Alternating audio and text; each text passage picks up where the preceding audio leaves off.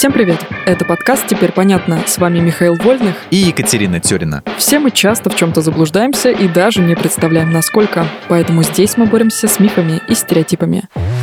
Мифы про гены. Слышал, что генетически человек ближе всего к свинье. Это правда?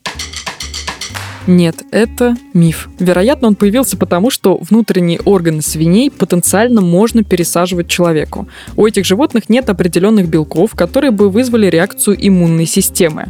Поэтому наше тело, скорее всего, примет имплантированный орган за собственный. Вот только это совсем не значит, что наши ДНК очень близки. Генетический код во многом определяет эволюция. Больше всего он похож у животных одного отряда, семейства, рода и вида. Ближайшие родственники людей — это приматы. То есть ДНК шимпанзе больше всех напоминает нашу? Да, вот это уже правда. Говоря про гены, не могу удержаться и не спросить про клонирование. С его помощью можно получить точную копию себя, например?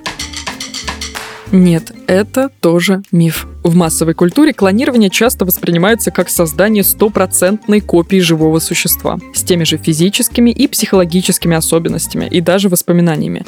Но, как и в случае с однояйцевыми близнецами, клоны не будут абсолютно похожи на оригинал. Получается, схожесть будет, но все же не точное копирование. Давай, например, посмотрим. Первая клонированная кошка Сиси была генетически идентична своему донору по кличке Радуга, но при этом все равно имела много индивидуальных особенностей.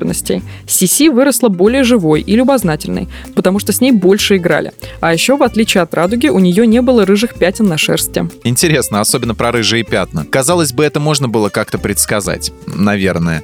А вообще я знаю, что генетический анализ позволяет точно прогнозировать будущие болезни. Этот метод даже используют, чтобы предсказывать патологии, которые могут появиться у человека. Это что, тоже миф?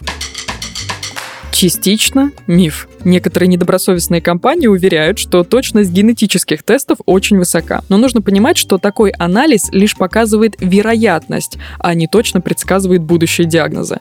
С высокой вероятностью наследуются только заболевания, которые связаны с одним геном или хромосомой.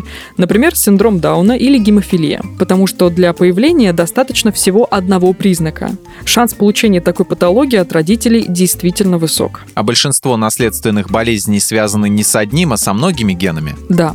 К таким патологиям можно, например, отнести рак, диабет, болезни Паркинсона и Альцгеймера. Передача большого числа генетических признаков гораздо менее вероятна, поэтому и возможность их наследования детьми от родителей ниже. Короче говоря, предрасположенность не всегда приводит к болезни. Теперь понятно. Да и к тому же я уверен, что не только генетика, но и окружающая среда, образ жизни и многое другое влияет на появление тех или иных заболеваний. Все верно, так и есть. В этом выпуске мы использовали материал Андрея Вдовенко и благодарим автора за классное разоблачение популярных мифов. Полная версия текста на сайте Лайфхакера. Подписывайтесь на подкаст «Теперь понятно», ставьте ему лайки и звездочки. Новая порция разоблачений уже на подходе.